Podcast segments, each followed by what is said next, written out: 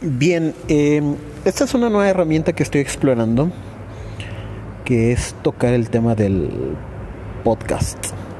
Eh, se me hace una herramienta interesante.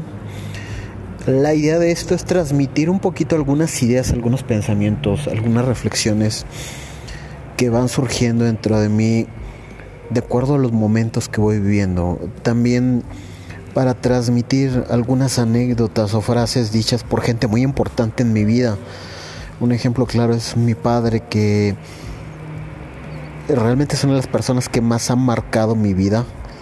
Él junto con mi madre, con el amor tan, tan grande que me ha tenido. Espero que les guste, espero que les sirvan. Lo hago con mucho cariño. De una otra manera, eh, creo que les puede servir para un momento dado en su vida.